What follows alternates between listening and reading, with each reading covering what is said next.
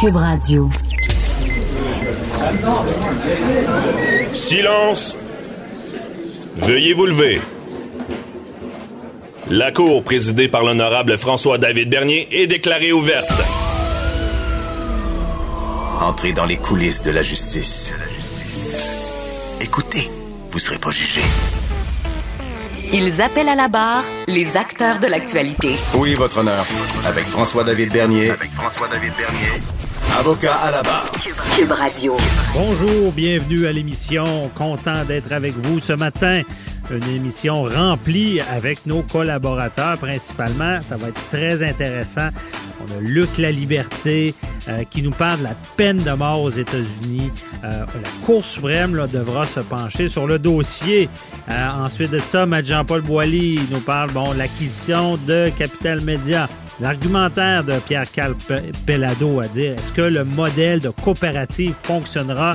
Euh, ensuite, Matt Sharon Otis nous parle de la pension alimentaire pour les conjoints. Êtes-vous marié? Êtes-vous conjoint de fait? Est-ce que les conjoints de fait, ça existe même?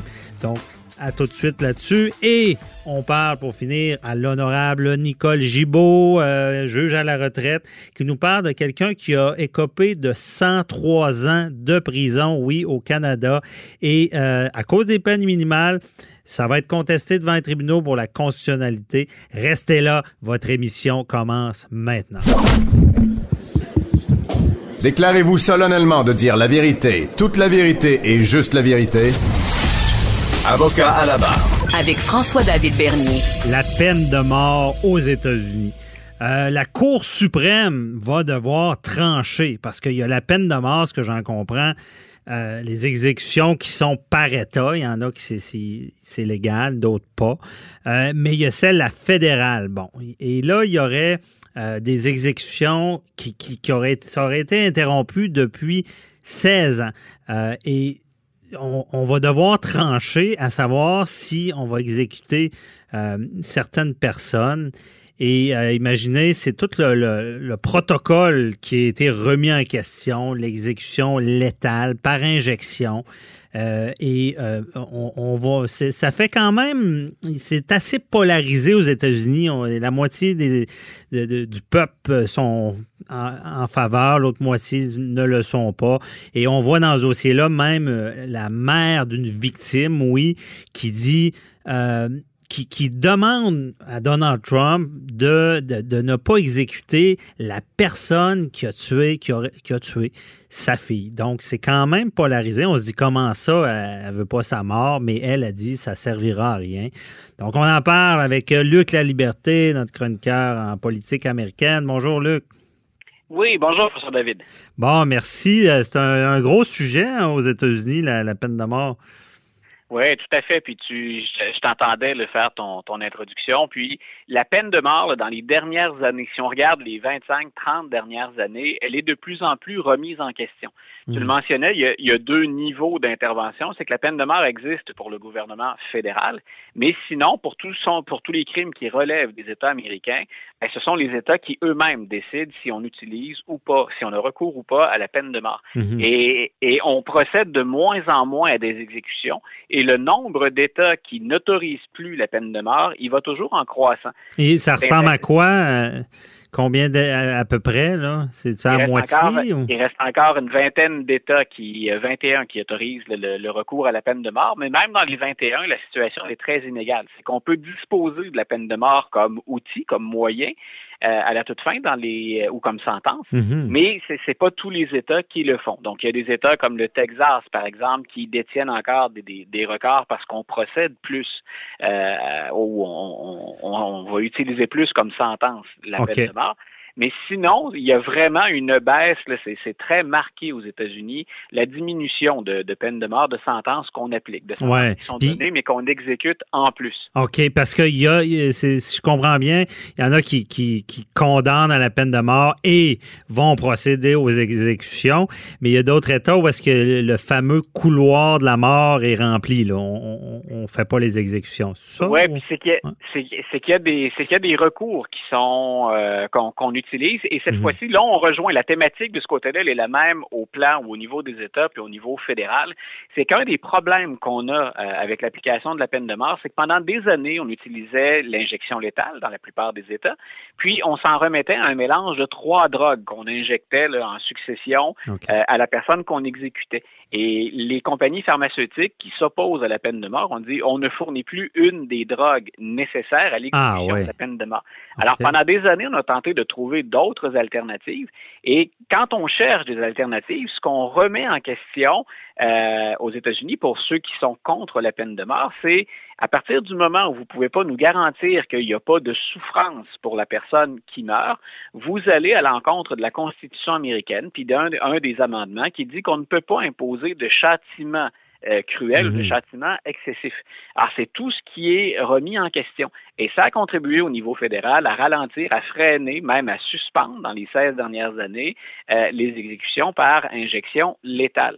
Alors, Ah. ce qu'on retrouve, ce qu'on retrouve là, sur, le, le- sur le terrain ces jours-ci, c'est le procureur général des États-Unis qui, qui a relancé le dossier au nom de l'administration.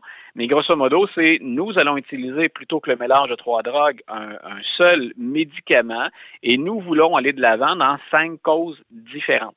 Et Ah autant ça a des autant ça a des retombées, François David, puis tu sais que j'aime bien j'aime bien quand on peut l'aborder comme ça ensemble. Mhm. Autant ça a des retombées pour le processus judiciaire, pour l'interprétation de la Constitution et des amendements, mais il y a des implications politiques très grandes. C'est quand je dis que la peine de mort euh, diminue aux États-Unis, ça se fait aussi selon la ligne partisane quand on regarde les gens qui appuient ou non. Et Ah il, y a oui. que- il y a 54% je pense, de la population aujourd'hui qui est contre la peine de mort, mais 77% des conservateurs républicains veulent encore la peine de mort. Donc, l'administration pose un geste, bien sûr, puis nous, ce qu'on regarde, c'est comment va-t-on trancher le litige au niveau de la Cour suprême, mais il y aura des, des retombées politiques. Et quand on pense que la décision vient de M. Trump ou cette demande L'électorat, toujours. Ben, toujours, voilà. il cible son, ses électeurs. OK. M. Trump, il, il vient d'avoir des bonnes nouvelles la semaine dernière là, au plan économique. On a encore créé beaucoup d'emplois. En même temps, il est aux prises avec une tempête dans la procédure de Mhm. destitution. Euh, au travers de tout ça, il veut s'assurer d'être bien en selle puis de garder ses appuis pour l'élection en 2020. La peine de mort fait partie des sujets qui, euh, qui sont chers à sa base puis aux gens qui normalement vont voter pour Donald Trump. OK. Ben, c'est ça. On comprend bien le, le jeu en arrière de ça. Euh, Oui. Mais dans, pour, pour lui, parce que là, on sent euh, une volonté claire du gouvernement, même dans, les articles, on dit de Trump, de, de, de, de procéder à ces exécutions-là, de, de meurtriers euh, qui, ont, qui ont commis des, des, des crimes odieux. Mais donc, politiquement parlant, ça lui sert, ça. Oui, puis d'ailleurs, peu importe dans quel camp on se trouve, si on est favorable ou si on est contre la peine de mort, c'est drôlement intéressant de comparer l'attitude des deux dernières administrations. Sous Mhm. M. Obama, on a réfléchi beaucoup à suspendre la peine de mort ou à ne pas y recourir. Puis, entre autres, l'administration mettait de l'avant euh, le dossier ou le- la- la- la question raciale. C'est-à-dire qu'on se rend compte que dans les couloirs de la mort, ceux qui sont condamnés à mort, il y a une surreprésentation de gens issus des minorités, particulièrement de la minorité noire. Ah. Donc, on a vraiment les, les, les deux. Hein. Si on est un peu plus progressiste ou démocrate, ben, on se retrouve plus dans l'argumentaire de l'administration Obama, alors que si on est plus républicain et qu'on est un électeur de Donald Trump, ben, ce qu'on retrouve actuellement sur la table, ça nous satisfait. Ça va dans le sens de ce qu'on espère de notre administration. OK. Bien expliqué. Et ça, ça, ça me fascine quand même de comprendre que la Cour suprême en ce moment vont, vont se penche sur la méthode. C'est, c'est vraiment. Est-ce qu'il y a des expertises? Puis est-ce que aussi, ce que tu disais dans, euh, plus tôt, là, que les, les- les pharmaceutiques ne voulaient plus produire un des trois produits, euh, produits Voilà. chimiques. Là, ce qui veut dire qu'il y aurait une autre méthode avec un seul produit. C'est ça que la Cour suprême va devoir euh, en- entériner, si on peut dire. C'est- ça veut-tu dire que c'est une compagnie pharmaceutique euh, pro-républicain qui a trouvé qui a ce trouvaille-là? là? ou sans nécessairement être une compagnie pro-républicaine, c'est-à-dire qu'elle a déjà le, médicament, qu'elle a la, la- la substance visée, puis que c'est avec elle qu'on va faire affaire. Ensuite, bon, on sait que parfois en affaires, dépendamment dans le camp dans lequel on se trouve, Ouais. ben, l'argent n'a pas nécessairement de, de, de morale ou d'éthique toujours. Donc, à partir du moment où on dispose de ce produit-là, puis qu'on a un acheteur, ben, on procède à la transaction. Mais c'est pas forcément un appui à la peine de mort ou une opposition à la peine de mort. Mais c'était la- l'attitude des compagnies précédentes, celles qui permettait le, le, de recourir au mélange des trois drogues, ben elle, c'était carrément pour des raisons éthiques et morales. Elle disait, nous, on ne souhaite pas, en produisant ce médicament-là, encourager la peine de mort. C'est intéressant. sur le fond de la question, c'est quand, quand, on remonte dans la Constitution américaine, puis qu'on remonte au, à la Déclaration des droits, au Bill of Rights, mhm. ça faisait partie au 18e siècle des priorités. 18e, 19e siècle. C'est une époque où on était sorti de la torture, d'exécution à mort qui était horrible et les moyens utilisés étaient particulièrement violents. Donc, on en est à deux, en 2019 à évaluer une nouvelle fois ce qui constitue un châtiment excessif ou un châtiment cruel. Bon, c'est bon parce que ça, ça, ça a évolué aussi. À, l'époque, c'était la pendaison. Maintenant, bon, la technologie euh, chimique, si on peut dire, est là. Euh, c'est vraiment intéressant. Et sur un autre aspect aussi, je voulais t'entendre. Euh, là, là, dans ce dossier-là, on voit une mère qui dit Monsieur le Président Trump n'exécutait pas telle personne. Comment ça fonctionne, ce, ce pouvoir-là du président de, de, de je ne veux pas faire de mauvaises blagues, de gracier quelqu'un. C'est comme ça qu'on appelle? Ils ont ce pouvoir-là, le gouvernement? Le, pardon présidentiel, tu vois, si Le pardon, ouais, gracier, c'est comme la dinde. C'est pour ça que c'est pas la, bonne comparaison. donc, quand on, quand on recourt au pardon présidentiel, le, même pouvoir existe au niveau de l'État. Si la, la si le, dossier relevait, si la condamnation relevait de l'État, puis l'exécution de la peine de mort aussi relevait mhm. de l'État, le gouverneur a ce pouvoir de reporter, de suspendre, de reporter ou d'accorder un pardon. Donc, de, de, gracier la personne qui devrait être euh, mise à mort. Ben, au niveau fédéral, c'est le président puis le procureur, parce que c'est par le biais du procureur de la justice qu'on l'Attorney General qu'on s'exprime habituellement dans ces dossiers-là. Donc, M. Barr, qui est l'Attorney General, le procureur général, et le président Trump pourraient décider d'intervenir.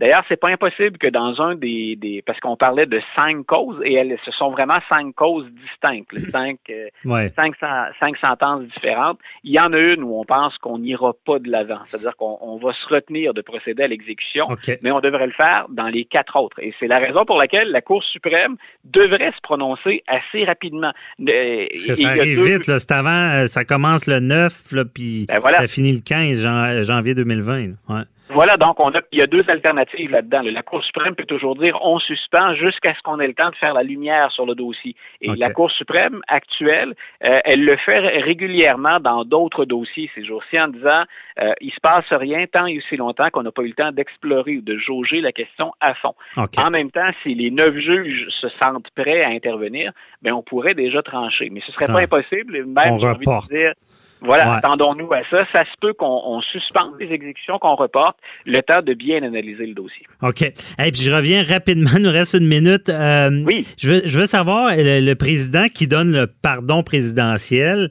ou l'État, euh, c'est sur euh, une impression ou ça me tend, lui, lui j'aime plus la face que l'autre ou il y a des critères? Je ne sais pas si c'est ça.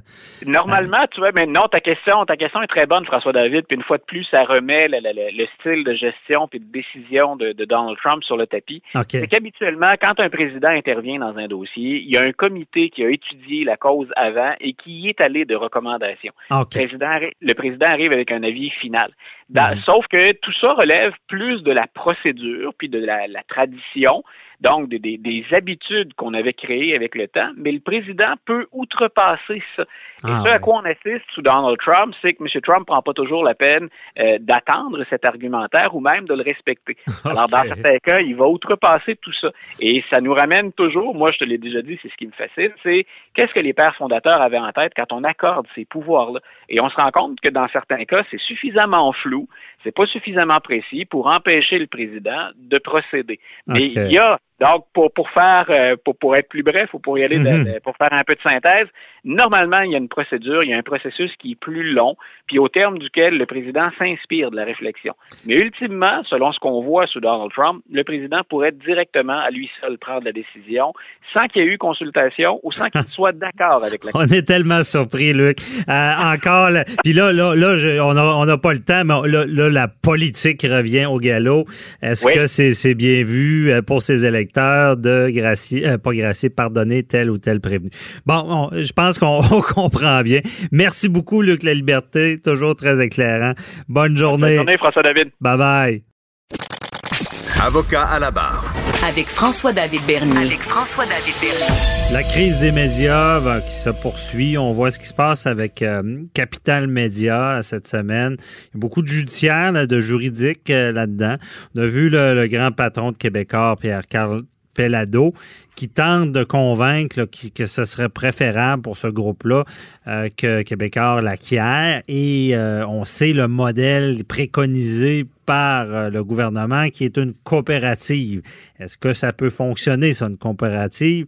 On en parle avec euh, Maître Jean-Paul Boilly, notre chroniqueur qui est avec nous. Bonjour. Oui, ben une coopérative, ben oui, ça peut fonctionner. Sauf que le modèle d'affaires d'une coopérative, c'est pas nécessairement ce qui pourrait mieux s'appliquer pour les médias. Dis pas que ça marchera pas. Le problème, on en a parlé il y a quelques, sem- quelques semaines, M. Bernier, c'est que euh, lorsque on regarde la possibilité de faire une coopérative qui fonctionne. Les reproches qu'on fait, puis j'ai vu cette semaine M. Fitzgibbon, le ministre et également le premier ministre Legault, qui a dit Ah, M. Pellado, vous savez, euh, euh, dans son offre, il voulait couper des, des emplois, puis ça fonctionnait pas. Et je m'excuse, là, mais M. Pellado dit la vérité. Puis quand il dit la vérité, il faut le dire. C'est pas une question politique parce qu'on a peur que la convergence fasse, qu'à un moment donné, on a peur qu'il y, y y a- un contrôle médiatique au niveau de la presse écrite puis qu'il n'y ait plus de, diversité. Alors, mais ce que M. Pellado dit, c'est tout à fait vrai. Il dit, c'est quoi que vous voulez? Voulez-vous avoir euh, euh, quelque chose qui fonctionne ou un canard boiteux dans lequel vous allez remettre de l'argent tout le temps. Parce c'est ça qui va arriver. C'est nécessairement ça qui va arriver. La presse écrite, faut se renouveler, faut faire des choses parce que la presse écrite, comme elle l'était, Québécois l'a compris, ça ne peut plus continuer comme c'était. Alors, faut aller avec les nouveaux, euh, les nouveaux réseaux sociaux, etc. Et c'est ce que plusieurs médias font maintenant. On sait que le- le- la presse papier n'existe plus. Euh, je parle de la presse de Montréal. Oui. Bon, euh, le Soleil s'en allait là également. Bon, les autres, bon, le Journal de Québec, le Journal de Montréal ont gardé cette, ces éditions-là papier, mais sont renouvelées avec toutes les, les- plateformes numériques. Une convergence Une con- avec les plateformes numériques. Et- Euh, Et, pourquoi? euh, parce que, bon, on parle du soleil, on parle de La Tribune, de la tribune, Le quotidien. euh, le quotidien. Déjà, euh, parce que, tu sais, je, je trouve tellement que ces quotidiens-là, puis le web est rendu important. ah ouais? Et un petit comparable à Maître Boily, euh, je, je donne ça à Québécois, j'ouvre le journal de Montréal sur mon téléphone, Ah, j'ai un c'est- iPhone, Ah ouais. direct, le bon cadrage. C'est convivial. Bon, Ouais. t'ouvres le soleil, Pas évident. il faut que tu ailles l'agrandir. Ouais. Même, même la presse, Ah ouais. c'est pas non plus Non, pas- adéquat. c'est- pas les mêmes formats. Puis do- donc, il y a des ajustements. Le Mais papier, il y en a qui aiment ça, mais pourquoi ça n'a pas marché quand c'était Ben, M. écoutez, Cochon qui gérait ça? Ben, les modèles, les modèles d'affaires peuvent être discutés, discutables. Ça, c'est une chose. Mais là où, où M. Pellado marque un point, je prenais cette semaine, il a donné une entrevue à Radio-Canada, euh, et puis c'était tellement clair ce qu'il expliquait. Il disait, écoutez, parce que la, journaliste lui disait, ouais, mais euh, on veut pas qu'il y ait un monopole, on veut pas, parce que si vous faites, vous achetez ces, ces médias-là, est-ce que c'est QMI, votre agence de presse, qui va vous fournir? M. Pellado a répondu, bien sûr que c'est PMI, c'est QMI, c'est déjà notre agence de presse. Mais il y en a d'autres aussi, il y a la presse canadienne, on n'utilise pas juste une source, hein, on va voir Reuters, on va voir les autres. Alors, oui, effectivement, il peut y avoir, mais c'est quoi vous voulez? Voulez-vous avoir des médias qui fonctionnent ou vous voulez, puis, et puis que c'est géré par des gens qui ont démontré qu'ils sont capables de gérer, ou vous voulez avoir des médias qui fonctionnent pas, puis c'est une vis sans fin. C'est le gouvernement qui va remettre de l'argent, puis c'est vos poches, puis mes poches, là, qui vont remettre de l'argent tout le temps. Bon, là où il y avait une question importante, c'est que on disait, oui, mais là, si c'est votre, euh, votre compagnie qui est là, ben évidemment, euh, Québécois, c'est Pierre-Carl Pierre-Carl ancien chef du Parti québécois, bon, euh, qui voulait devenir premier ministre du Québec indépendant. Alors, à ce moment-là, est-ce qu'on peut pas avoir peur de ça? Ben écoutez, on est dans une société libre et démocratique. S'il y a des gens qui pensent que M. Pelado pourrait pas avoir cette, cette convergence-là, ben ils ont juste à partir, à faire comme lui, puis à partir une entreprise. M. Pelledo a parfaitement le droit de faire ça, puis je vous dis pas ça parce que je partage ses idées politiques, vous savez, vous me connaissez, on n'est pas des mêmes opinions politiques, mais on regarde ça au niveau strictement commercial, économique, puis on regarde la libre concurrence, puis on dit, écoutez, s'il fallait que Couche-Tard vende des dépanneurs parce qu'ils ont trop de dépanneurs, ben voyons donc. C'est ça qui fait le, le, le, le, jeu économique, c'est tout le fait de la convergence, le fait qu'on puisse euh, euh, euh, avoir des frais administratifs moindres, surtout dans le domaine médiatique, on le sait. Alors, ça, c'est une chose. Puis là, évidemment, le problème que, que, que le groupe québécois peut avoir présentement, c'est que là, le gouvernement qui est un créancier dans cette faillite-là. Faut pas oublier, là. Il va aller voter. Il y a une assemblée des créanciers la semaine prochaine. Alors, le gouvernement qui a déjà dit, qui ont déjà présenté devant la Cour supérieure sont présentés. Juridiquement, la Cour a dit, ben, le modèle coopératif, ça a l'air d'être celui qu'on va privilégier. Allez voir vos créanciers puis demandez-leur maintenant s'ils sont d'accord avec ça. Alors, là, il est là le problème. On s'en va voir les créanciers la semaine prochaine. Qui qui vote? En majorité? Le gouvernement. Alors, M. Bellado, il y a des croûtes à manger s'il veut faire passer son, projet, mais quand on regarde, on dit en anglais efficiency, l'efficience de ça, quand on regarde le résultat qu'on voudrait avoir, Ja! Ben, il est obligé d'y donner raison, M. Pellado. on voit bien que c'est une vis sans fin. On voit bien que le modèle coopératif, d'ailleurs, eux aussi ont annoncé qu'elle allait couper 15% de jobs. Quand M. Legault a dit, ben oui, mais M. Pellado, on peut pas le prendre parce que là, on va être obligé de couper des emplois. L'autre bord, ils n'ont pas le choix plus. Ils vont le faire pareil. Ils n'ont pas le choix de se restreindre. Ils ont mis des, restrictions sur euh, des augmentations de salaire, etc. M. Pellado a dit cette semaine, il a dit, écoutez, il y a des syndicats là-dedans. Il y a des gens qui sont là, qui vont faire leur travail. Moi, tout ce que je veux, c'est qu'une entreprise ne ferme pas. Bon, si vous voulez, vous avez peur qu'il y ait de la compétition, qu'il n'y ait plus de compétition, ben faites-en de la compétition. Moi, je vous dis que je veux faire marcher une entreprise, puis c'est des entreprises de presse, des entreprises régionales pour la plupart, hein, c'est chacun dans chaque région. Mm-hmm. Et puis, écoutez, à, ce moment-là, ben, pourquoi ne pas regarder cette offre-là? Alors, c'est ce que je pense qu'il reste comme dernière carte. Peut-être envoyer des gens pour expliquer ça à l'Assemblée des créanciers. Est-ce que les créanciers vont voter pour? Ben là, mais on va revenir là-dessus, les créanciers, sur le fonctionnement juridique. Mais euh, euh, qu'est-ce qui arrive avec les fonds de pension? Parce ben, que ça, c'est un des, gros débats. Ah, c'est encore la même chose. Les, les, les, syndiqués, euh, pas les syndiqués, mais les pensionnés se sont réunis cette semaine, entre autres à Québec, avec ceux du Soleil. Évidemment, les gens sont fâchés, puis avec raison. On va couper de 25 à 30 dans leur fonds de pension, puis on l'a déjà expliqué à l'émission. Euh, ces gens-là se ramassent avec puis c'est pas de leur faute. Là. Le fonds de pension a été grugé. Bon, s'il y avait pas, il fonctionnait pas nécessairement bien, il y avait des pertes dedans, mais là, il n'y a pas personne qui va venir le renflouer. Ces gens-là sont voués à avoir ces coupures-là. Et puis, à moins que, on le dit, qu'il y ait des poursuites qui soient faites parce qu'on dit peut-être que Power Corp, à l'époque où il était propriétaire, aurait dû prévoir ça ou le savait, puis ils ont, caché ça en faisant une vente, de feu à la dernière minute. Bon, ça, peut-être qu'ils pourront récupérer. Mais pour l'instant, malheureusement pour eux autres, il n'y a pas grand-chose qui va se faire de positif dans ce dossier-là. Mais si, effectivement, mettons qu'il y avait un groupe sérieux qui achetait je dis ça comme ça, je lance ça comme ça, qui mettait un petit bonbon, comme on dit, un petit candy en anglais, en disant, ben écoutez, on va regarder voir les pensionnés. On sait qu'on n'est pas obligé de rien faire, mais peut-être qu'on pourrait regarder pour faire quelque chose ben, peut-être qu'on irait chercher une certaine sympathie. Je sais pas, je lance de même. Vous savez, à l'émission, Maître Bernier, on essaie toujours de trouver des solutions. Nous autres, on est juste des avocats. Mais, effectivement, des fois, ben, c'est peut-être des, choses qui pourraient être regardées. Mais les créanciers, euh, parce que le, modèle, là, vous dites euh, que c'est le gouvernement qui a le dernier mot. Euh, tous les autres créanciers réunis peuvent pas faire front commun ben, contre ce que pourrait décider le gouvernement. Ben, ils pourraient essayer, mais est-ce que, est-ce que, que si tous les autres créanciers se mettent en non, non, non. Non?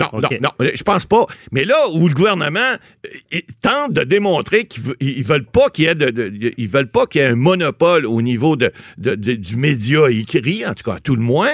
Et puis donc, c'est leur objection viscérale contre Québécois. Et puis en disant, ben là, écoutez, on va avoir juste une version. Euh, moi, je m'excuse, mais moi, on est à Québécois présentement. Puis moi, il n'y a jamais personne qui me dit quoi dire. Ça fait plus qu'un an que je suis ici, puis je dis ce que je pense. Puis si Pierre-Carl dit quelque chose que je suis pas d'accord, je vais le dire. Évidemment, si ça concerne le juridique, toujours, on en parle. Mais il reste que, euh, oui, effectivement, on a dit toujours, bon, on n'essaie pas de mordre la main qui nous nourrit, mais c'est bien évident que si Québécois était propriétaire de ces journaux-là, bien, la chance, chances are, comme on dit en anglais, la chance qu'il y ait une réussite commerciale est beaucoup plus grande, j'enlève rien aux coopératives encore une fois, mais est beaucoup plus grande dans le modèle d'affaires qui est présentement euh, euh, applicable ici au Québec Québec, pour Canada, pour les médias écrits, est beaucoup plus grande que si c'est une coopérative, que si, euh, que si c'est québécois, que si c'est une coopérative. Et puis ça, ben, c'est la réalité. Il faut, faut arrêter de se mettre la tête dans le sable puis de faire l'autruche. Est-ce qu'il y a d'autres modèles de coopératives qui fonctionnent bien? Ben Parce que a. la presse, c'est nouveau. Là. Ben oui. On ne sait pas l'état de Non, non, puis la presse, c'est nouveau, puis euh, écoutez, les dernières nouvelles qu'on en a, ça va pas si bien que ça, là. Alors, écoutez, là, je... je- Oui, mais une coopérative qui a beaucoup de succès, on en connaît-tu? Ben, on en connaît. il y a des coopératives dans d'autres domaines. Il y en a dans le domaine du blé, il y en a dans le domaine de, de, de plusieurs, euh, du lait, etc., etc. Mais il y en a des coopératives qui fonctionnent très bien parce que le modèle d'affaires permet ça. Hein? Vous avez des producteurs qui se regroupent, vous avez des gens euh, de, de- de- de différentes euh, industries, des fois, qui peuvent se regrouper parce que le modèle d'affaires le permet. Dans ce cadre-ci, sans être méchant, même si euh, la, Cour supérieure, parce que le syndic l'a représenté, évidemment, la position du syndic qui, qui allait avec celle de l'État, parce que l'État était quand même le créancier, un des créanciers principaux, ben, effectivement, le juge de la Cour supérieure n'a pas eu même un choix de venir bénir ça, puis dire, ben, allez voir vos créanciers, puis faites-vous autoriser. Mais, en quelque part, il faut regarder la réalité. Puis la réalité, je pense qu'elle va nous rattraper assez vite.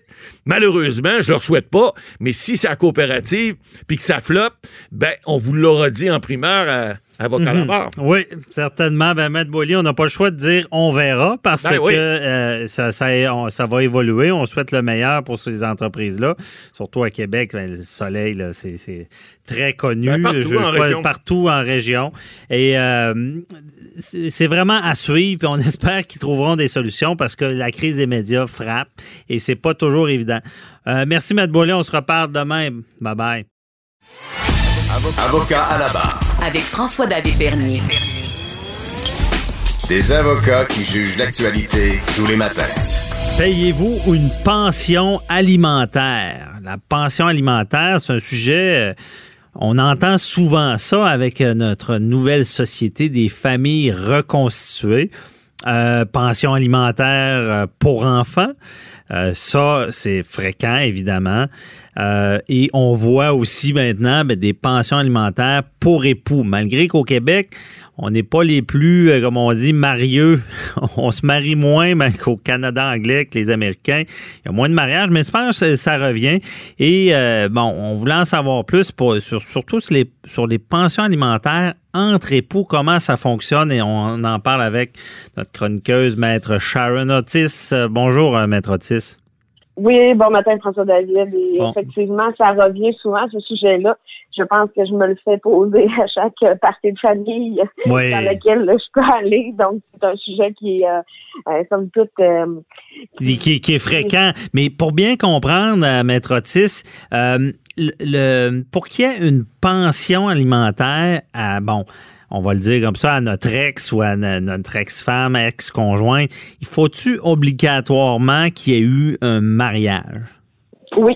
Oui, parce qu'il n'y a pas de pension alimentaire pour le bénéfice d'un ex-conjoint de fait. Bon, il y en a qui vont se dire, bon, on, va annuler des mariages ou quoi.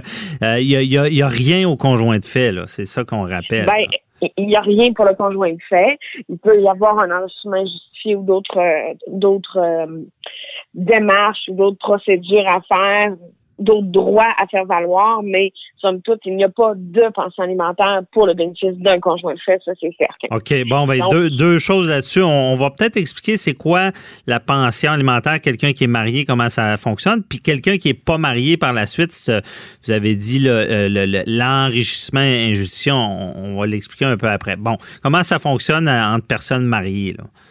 Bon, en personne mariée, euh, c'est certain là qu'il n'y a pas de pension alimentaire juste parce que un des créanciers alimentaires le demande à l'autre époux, OK? Mhm. Donc, euh, il faut évaluer les, les besoins financiers, les moyens financiers, la situation euh, euh, financière de chacun des époux. Euh, également, on va regarder la durée de l'union, OK?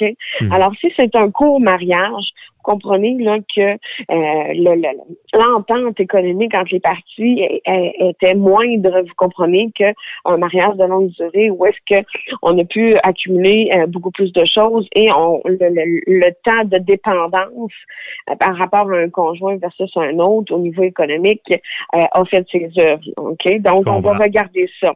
Dépendance, regarde- c'est le mot qui, qui m'accroche, c'est le lien de dépendance. Ça prend ça. Ben, c'est parce que c'est parce que si on demande ça à la base une pension alimentaire pour un, un, un ancien époux, c'est qu'à la base il y a une disparité, c'est sûr, au niveau des revenus et des actifs des parties.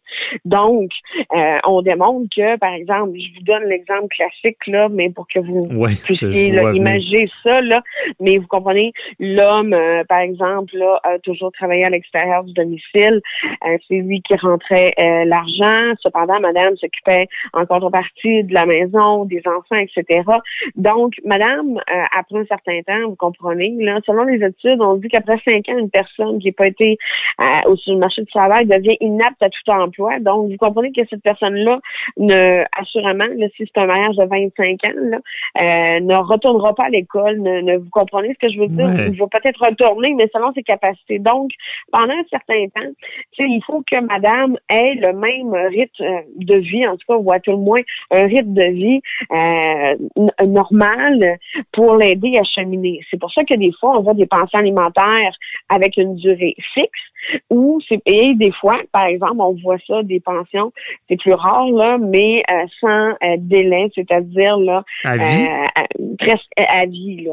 Mais Ok. je dirais que c'est très rare. D'habitude, on donne un terme. On, on donne un terme parce que le tribunal veut s'assurer que euh, la personne, se prenne aussi en main, euh, investisse aussi sur soi, etc. Donc, euh, parce que il faut pas oublier une chose. Si, euh, mettons, on, quand on prend encore monsieur, paye une pension alimentaire pour le bénéfice de son ex-épouse, mais doit également payer une pension alimentaire pour le bénéfice de ses enfants, vous comprenez que ça commence à être euh, un bon montant d'argent qui est prélevé euh, sur sa paye. euh, vous comprenez? Ouais. Donc, Mais qu'est-ce qui prime entre les deux? C'est c'est les enfants ou les Ben-? Si on si on a, euh, on n'a pas les moyens. Dans l'éventualité où un, des débiteurs euh, alimentaires euh, a plus le moyen, il doit choisir entre lequel payer, ben c'est certain que la pension alimentaire pour le bénéfice des enfants a priorité sur la pension alimentaire de l'ex-épouse. Ça, va de soi parce qu'il faut toujours que les enfants aient, c'est toujours dans l'intérêt de l'enfant, il faut que les enfants aient le même rythme de vie. Oui, on comprend ça. Euh, et euh, comme est-ce que le, le- parce qu'on parle, bon, ça peut être une durée déterminée, ça peut être à vie, lien de dépendance. Ce que je comprends, c'est s'il y en a un qui est très riche, l'autre le, sera plus, ben il faut, faut lui garder un certain niveau de vie. Euh, est-ce que l'autre personne a comme un devoir de, de chercher de l'emploi, le- l'ex-époux ou euh, Ben, vous comprenez que ça dépend toujours des cas, c'est du cas par cas. Vous comprenez que c'est c'est c'est une madame qui a, euh, par exemple, un diagnostic de fibromyalgie et qu'elle doit demeurer à la maison. Vous comprenez? Euh, donc, à ce moment-là, euh, c'est sûr que peut-être que la Cour ne l'obligera pas compte tenu. Et la Cour va regarder aussi la capacité de la personne, là, de la créancière alimentaire, parce que euh, ça va aussi avec ça. Quelles sont ses capacités? Dans l'éventuel? Est-ce que madame avait des diplômes? Est-ce que madame euh, est en mesure là de se de se Madame ou monsieur? emploi? ou monsieur, oui, oui, Ouais. mais je, je suis toujours dans mon exemple là, vous Ouais, ouais. comprenez, là, euh, pour les fins là, de, discussion. Donc, euh, c'est- ça qu'on va regarder. Le but là, c'est que- qu'il n'y ait pas un désavantage économique à la rupture, entre autres. puis Et c'est pour balayer. OK. Et d'où la, on voit, on voit aussi une forme d'utilité du mariage parce que là, on dit, on se marie. Il y a, il y a- il lorsqu'il y a un divorce, il y a toute une façon de séparer le patrimoine. Il y a le patrimoine familial, il y a, ces choses-là. Mais quand on n'est pas marié, tout ça ne s'applique pas. Puis là, on pense toujours à notre la cause euh, un peu fétiche de ça, euh, Lola contre Eric au Québec, là, que- une femme qui, m'a- qui était euh, pas mariée justement, mais conjointe fait avec des, avec des enfants, euh, avec un milliardaire. Euh, donc, en ce moment, c'est resté, il n'y a pas de- eu de réforme. là. Le, le conjoint de fait, il n'y a rien. Là. Ben, euh, si je me trompe pas dans cette cause-là, euh, Madame avait droit à une pension alimentaire, une bonne pension alimentaire qu'on disait, mais je, euh, je, je pense que c'est pour le bénéfice des enfants. C'est seulement les enfants. Ça avait là. pas passé. Je me rappelle de ça. Là, ça avait pas passé à la Cour suprême. On avait dit Ouais. au Québec, on choisit ou pas de se marier. Si on n'est pas marié, on n'a pas ça. C'est normal aussi parce que sinon il n'y aurait aucune différence. Il n'y aurait aucune. Ouais. euh, Mais c'est la loi qui était écrite comme ça. C'est ça que les juges disaient. euh, oui, C'est pour ça que, est-ce qu'il y aura une réforme? Ouais. Oui, ben la ministre de la Justice, je pense, planche là-dessus et euh, se promène, euh, je pense, un peu partout pour aller tâter le pouls et euh, avoir des tables rondes là, de discussion euh, pour voir, voir. euh, je pense que peut-être que pour les conjoints de fait, euh, les règles vont peut-être s'assouplir ou auront peut-être un petit peu plus de droits, mais de là à dire là, que les droits d'un conjoint de fait versus une personne mariée seront les mêmes, honnêtement, de juriste, je n'y crois pas. OK, je comprends. Mais on a un peu. Non, tout le monde qui sera en conjoint de fait, et je vous le dis aujourd'hui, là, être en couple, c'est pas populaire. Donc, euh, Ah non, c'est les sûr que. conjoints de fait auraient peur s'il y avait les mêmes obligations découlant du mariage. Chérie, chérie, va falloir que tu Conjoint quittes la maison. Demain, ça va faire un an. On est conjoints de fait. Non, ce sera Ben, pas, vous ça sera pas gagnant pour euh, le- le- les couples du Québec, évidemment, si sans le vouloir, on devient marié, là. Mais, euh, tout à l'heure, Maître Otis, vous parlez de l'enrichissement injustifié. Ça, Oui. ça ressemble un peu à la pension entre époux, mais il faut prouver Ben, quelque je- chose. Je, vais vous donner un exemple, là, un dossier que j'ai déjà plaidé. Là. Euh, ma- monsieur euh, avait une ferme, madame a travaillé sur la ferme, non seulement elle travaillait durement sur la ferme, mais euh, était là à titre également là, de elle faisait la tenue des livres comptables, etc. Mhm. Donc, euh, et était rémunérée, mais cependant rémunérée, euh, et, tu sais, sous- en tout cas beaucoup moins que le salaire minimum et euh, rémunérée, là, je voudrais, et c'est quand elle l'était, là. ok? Ouais. Donc, Elle vivait bien avec son, son, son, son c'est conjoint. ça. Mais sauf que là, quand madame est partie, vous comprenez qu'elle, toute la part qu'elle a mis en temps, etc., ben, ça fait en sorte que monsieur n'a pas eu à débourser, vous comprenez, pour, pour engager quelqu'un euh, pour faire la tenue euh, comptable, puis la tenue des livres comptables et euh, Mhm. il n'y a, pas eu à, à- à employer quelqu'un pour le travail sur la ferme qu'elle qu'elle a fait. Donc, ben, on a calculé les années pour lesquelles euh, ils étaient, euh, ils avaient été conjoints de fait, et c'est à ce moment-là que le tribunal a établi euh, de façon, c'est sûr que c'est difficile à établir parce que vous comprenez que euh, combien ça vaut cet apport-là, on a prédéterminé des revenus, vous comprenez, mais c'est c'est c'est euh, c'est ce genre de situation-là. Euh, et pour lequel on est en plein dedans dans l'enrichissement injustifié. OK, je comprends. Bon. Euh, donc, il faut. euh, mais on rappelle à ceux qui se séparent, qui se divorcent, c'est toujours. bon, vous avez vécu avec quelqu'un longtemps. C'est pas normal non plus de, de, de quitter le navire puis de, de laisser rien à l'autre. Euh, même, euh, Maître Otis, je pense à- au divorce de Jeff euh, Bezos au- aux États-Unis, qui était l'homme le plus riche au monde. Après son divorce, il était plus Bill Gates est, est redevenu euh, l'homme le plus riche du monde. Mais Jeff Bezos semble heureux quand même. Il l'a laissé, puis c'est correct. Donc, on rappelle aux gens de s'entendre. Mais aux C'est toujours États-Unis, vous comprenez que c'est tout un autre. Oui, c'est un autre, un, un autre c'est jeu. un autre monde. Ouais, un autre Ouais. monde. Euh, D'ailleurs, on pourra peut-être se, se reparler un moment donné dans une autre chronique comment ça fonctionne aux États-Unis. C'est plus digne, digne de film aux États-Unis avec Oui, les- et la responsabilité. Hein? Oui, et comment faire reconnaître euh, des jugements rendus à l'étranger? Oui, oui, oui. Pour des gens qui sont maintenant au Québec, on fera peut-être une chronique là-dessus. Ça arrive, oui. Merci beaucoup, Maître Otis. là. Bonne journée. Bye bye. Ça fait toujours plaisir. Bonne journée à vous. Au revoir. Avocat à la barre. Alors, je procède à la lecture du verdict. Avec François-David Bernier. Les meilleures plaidoiries que vous entendrez. Cube Radio. Le prédateur sexuel Pascal Montembeau de Trois-Rivières contestera sa peine consécutive de 103 années. Oui, vous avez bien compris, 103 ans de prison. Euh, tout ça, dans le fond, c'est parce que le système prévoit, avec certaines infractions, des peines minimales. Euh, dans son cas, plusieurs infractions avec une peine minimale de une année cumulée. Au départ, on était à peu près à 163, on finit avec 103. Et euh, ce genre d'accusation dont on parle, c'est du leurre informatique, avoir rendu accessible du matériel sexuellement explicite, incitation à des contacts sexuels, production et possession de pornographie juvénile, euh, une liste longue de crimes qu'on dit, bon, sérieux, parce que le, le, système prévoit maintenant, depuis Harper, un minimum, le juge est lié, il doit mettre un minimum d'une année par infraction, et on se demande, est-ce que c'est possible qu'il y aurait à, passer 103 ans? On, revient quasiment là, avec les histoires du procès Bissonnette, qu'au départ, on était à 150 ans, et on voulait y voir plus clair avec euh, notre chroniqueuse Nicole Gibault, juge à la retraite. Bonjour. Bonjour, François David. Bon, euh, est-ce que ça peut être possible, ça? Euh, parce qu'on a parlé beaucoup avec Bissonnette de cumuler tout ça. Mais là, c'est un autre dossier. on est, ouais, c'est un autre dossier complètement. on n'est pas dans des meurtres multiples. Oui, c'est ça. on est dans des accusations où, ce qui est important de comprendre, c'est un sujet intéressant euh, pour que le public soit en mesure de comprendre une peine minimum, euh, ce que ça peut faire dans, dans, dans la vie d'un accusé et ce que ça peut faire dans la vie d'un juge. Hmm. Je m'explique parce que je l'ai, j'ai évidemment vécu assez longtemps sur le banc pour savoir que je n'avais, je, n'ai pas eu à imposer de peine minimale pendant un long bout de temps, sauf en matière de faculté affaiblie, on a eu, ça fait longtemps, longtemps, longtemps, là. Avec, mais, mais, euh, mais dans d'autres genres de crimes, on n'avait pas ça. Euh, oui, on peut y voir quelque chose de très bien là-dedans pour montrer le sérieux, mais là, on a un exemple, euh, mais c'est sûr que c'est lui-même qui s'est mis dans le beau drap, si on peut me permettre.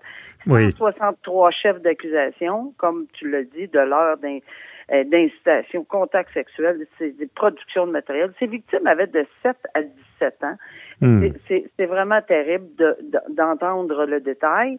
Et il a plaidé coupable à 103 de ces accusations qui commandent chacune d'entre elles un minimum d'un an chacune. Donc, une victime, un dossier, une infraction, une peine minimale d'un an par victime. Alors, ça fait 103. Est-ce que c'est raisonnable de penser qu'on va accorder et on va donner? Ben, parce que c'est plus rendu de la raisonnabilité. C'est la loi qui l'impose. La loi impose dans chaque cas. Mais lui, dans sa défense, va demander de déclarer la peine minimale d'un an dans chaque cas inconstitutionnelle. Ça ne veut pas dire qu'il n'aura pas 25 ans de prison si jamais c'était déclaré. on comprend le système, là. Parce que c'est sûr que c'est des crimes odieux, des personnes vulnérables, des jeunes victimes. Et on veut qu'il y ait une sentence qui reflète le sérieux de tout. Évidemment. Et on veut pas un an pour toute la gang, excusez l'expression. Mais euh, j'ai besoin de comprendre, parce que j'ai euh, Nicole, pourquoi, euh, habituellement, on sait que notre système, c'est des, des, des, peines euh, euh, concurrentes. Donc, c'est deux ans, un an d'un dossier, ça va tout être en même temps. pourquoi les peines minimales sont, sont consécutives en partant? Hein? Ben, ici, c'est parce que, bon, d'abord, c'est intéressant aussi, cette question-là, parce que peine concurrente, peine consécutive, c'est important de souligner c'est quoi. Mm Peine concurrente, normalement, on applique des peines concurrentes lorsque on a une euh, une trame d'événements euh, dans un contexte quelconque, euh, c'est-à-dire qu'il y a eu bon pendant la journée cinq six infractions de commises et dans les circonstances, on a une peine qui va englober la journée, mettons si on peut donner un exemple comme ça. Mhm. La peine sera concurrente pour toutes les infractions, mais on va prendre en considération la quantité d'infractions aussi, la trame des événements, puis le sérieux, puis les circonstances. Quand on parle de peine minimale, euh, et, et, c'est une chose, quand on parle de peine consécutive, c'est comme, le exemple, le lundi, on commet une infraction sur, avec une victime. Le mercredi, une autre infraction. Trois semaines après, avec une autre victime, une autre infraction. Alors, c'est toutes des peines, c'est toutes des peines, pardon, c'est toutes des infractions distinctes, avec des victimes distinctes, dans des dates et des lieux distincts, ce qui peut commander une peine consécutive. Mais il y a un grand principe Et puis, c'est peut-être ça qu'on va plaider également en matière de 103 ans ici, si on revient à Montembeau, là. Euh, c'est que faut jamais que ça soit exagéré euh, les peines. Mais ici, c'est parce que c'est pas exagéré dans la loi, c'est la loi qui prévoit que le juge doit le donner. C'est pas un juge qui se réveille le matin puis qui dit ça me tente de donner 103 ans puis qui appelle à 103 chefs d'accusation. Il y a vraiment devant lui ou elle une, une sentence minimale à chaque fois. Mhm. D'où l'importance de, de, de comprendre que la peine minimale est souvent contestée. Puis je m'explique aussi, si tu me permets. Euh, oui, vas-y, ben c'est contesté. Comment ça on impose ça au juge? Ben c'est parce que c'est exactement ça. Pendant des années, euh, ok, au début, bon, euh, on a jaugé avec ça, puis on a, mais tout de suite, on s'est aperçu que un instant là, la discrétion du tribunal, c'est beau d'imposer un an, mais des fois, ça nous aurait tenté d'en donner peut-être plus, mais dans d'une autre façon. Mhm. Je vous donne un exemple, puis je l'ai vécu sur le banc directement, là, personnellement.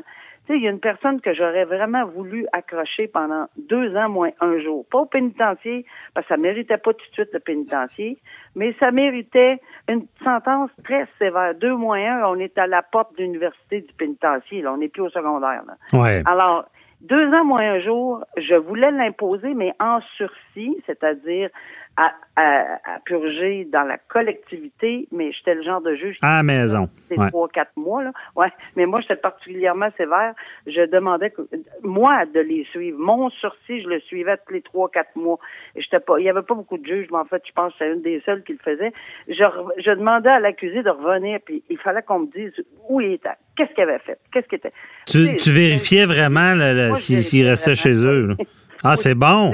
Je, le vérifiais et je peux dire qu'il y a certains de mes collègues qui trouvaient un petit peu euh, drôle de faire ça, mais moi, jamais. Ben, je veux dire, Nicole, la crainte du public, c'est ça. C'est que les gens fassent ce qu'ils veulent puis que ça soit pas vérifié. Mais c'est vérifié. Ben, puis là, en plus, quand le juge vérifie. Puis moi, d'ailleurs, Nicole, je me semble que tu m'as déjà compté tu t'es pas déjà ramassé à côté de, de quelqu'un qui était au cinéma puis qui devait pas. J'ai comme ce souvenir-là. Absolument. Mais si tu me permets, François-David, je vais juste terminer. Oui, vas-y. Que, que, sur la discrétion, ben là, moi, je le prenais très au sérieux, pas parce que les agents de surveillance, les, les surveillants sont pas bons, c'est pas ça, c'est parce qu'il y en a beaucoup. Mais moi, je me faisais un devoir. Puis c'est le statut de juge, on s'entend-tu que quand il revenait devant moi, puis que je demandais des explications, ben c'était très, très, très pris au sérieux. Donc, il comprenait. Deux ans moins un jour, lorsque une sentence minimale d'un an est, imposée, euh, est prévue au code, c'est impossible. Je n'ai ah. plus cette discrétion-là. Je peux plus donner deux moins un. Je peux plus le surveiller tous les deux. Parce que des fois, ce que tu dis, ton deux moins un va être plus sévère parce que le un an ben minimum, il y a quand même accès à la libération conditionnelle maintenant au un tiers. Mais pas en sursis. Il n'y en a pas de ça en sursis. Deux anecdotes, j'ai plusieurs, au moins, je dirais trois, quatre fois, qu'à deux ans, moins un jour, surveillé tous les deux mois par les agents de surveillance et par moi tous les deux mois, euh, il est revenu, les gens revenaient en disant, je tanné. On peut-tu m'envoyer en prison? C'est long. Hum. Ben, d'ailleurs, la, la, croyance populaire, c'est que la prison à la maison, c'est comme facile, mais moi aussi, j'ai vu du monde, c'est priver quelqu'un de sa liberté, c'est difficile. Là. là, moi, je, écoute, je, leur disais, bon, garde, entre telle heure et telle heure, on peut pas sortir du tout. Mhm. Mais pas du tout, sauf pour aller euh, chez le médecin, telle affaire, telle affaire. Il faut toujours demander la permission. Ça veut dire qu'à chaque fois que vous allez faire, en tout cas, il y, y, a beaucoup, beaucoup de, de c'est pour ça, c'est pour ça que d'imposer ça au juge, il y a, des avantages. C'est le gouvernement Harper qui voulait euh, renforcer certaines peines, ben, les crimes sexuels, les mineurs, tout ça. Mais il y a des désavantages. Puis on, pense aux policiers même. Il y a dernièrement qu'il y a eu quatre ans minimum. Là, je pense que c'est un, je, je, me rappelle plus du dossier. Aucune possible. Aucune. Ouais. Mais ça peut être dangereux au final. Oui c'est la, décision de la juge Joël Roy là, qui, euh, je pense, qui est en appel présentement pour le mhm. policier qui avait effectivement euh, tiré sur un individu qui s'était qui était au volant d'un véhicule, un jeune individu. Maintenant, deuxième anecdote, oui, c'est vrai. J'étais, euh, c'est pas au cinéma, c'est en public, dans un endroit public, et euh, où il y avait, euh, je, pense que c'était une orchestre de blues ou quelque chose de genre. Puis, puis la personne à côté de moi, ou deux personnes à côté de moi, avaient non seulement été là à 9 heures le soir, alors que le couvre-feu, je l'avais mis à 6 heures, mais avait une bière dans les mains. Aïe, aïe, aïe. Ça, c'est digne de film, ça va. visage, et j'ai fait, ah bon? Ça va bien. Le matin, je venais de lui donner un sursis. Le matin. Ah le matin, interdiction de prendre de l'alcool, d'être chez lui entre telle heure et telle heure et de rentrer chez lui avant 6 heures le soir. Et il est à côté de moi. Alors, je, peux, je, je, je, suis tout simplement retourné au palais de justice le lundi. J'ai annoncé à tout le monde, au procureur de la couronne, que tel individu était là, puis j'ai dit, faites votre enquête, moi, j'ai rien d'autre à dire. Aïe, aïe. Bon, lui, lui, il a pas vraiment, mais vraiment pas été chanceux dans son affaire. Imaginez aller à un spectacle et là, il pensait pas que les juges pouvaient avoir un peu de fun. Et là, il se ramasse à côté du juge. non, c'était pas, euh, c'était pas pour lui quelque chose, mais j'ai jamais vu quelqu'un avoir euh, cette ben, ça valait ça valait la peine puis je je, n'ai plus jamais entendu parler. Euh, je sais pas si je pense qu'il avait déposé un, un bris en tout cas. Mhm. donc tout ça pour dire que le, la peine minimale nous empêche euh, la, discrétion d'être appliquée. Il y a des bons côtés dans certains cas il y a des très mauvais côtés dans d'autres. Et ça a été euh, euh, la Cour suprême a été saisie de ces dossiers-là en peine minimale, puis, euh, évidemment, euh, tous ces motifs-là, la, Cour suprême est assez frileuse sur les peines minimales. J'ai hâte de voir, on verra, parce que moi, je le dis souvent, le système Judge Make, là, tout ce qui est common law, ben, droit criminel, tout ça, c'est quand même spécial d'imposer des choses à un juge, mais en tout cas, on verra. Merci beaucoup, Nicole Gibault, très éclairant encore une fois, puis on se reparle pour un autre dossier. Un grand plaisir. Au revoir. Bye bye. C'est tout pour nous aujourd'hui. On se retrouve demain, même heure. Bye bye. Cette émission est maintenant disponible en podcast. Rendez-vous dans la section balado de l'application ou du site cube.radio pour une écoute sur mesure en tout temps. Cube Radio, autrement dit. Et maintenant, autrement écouté.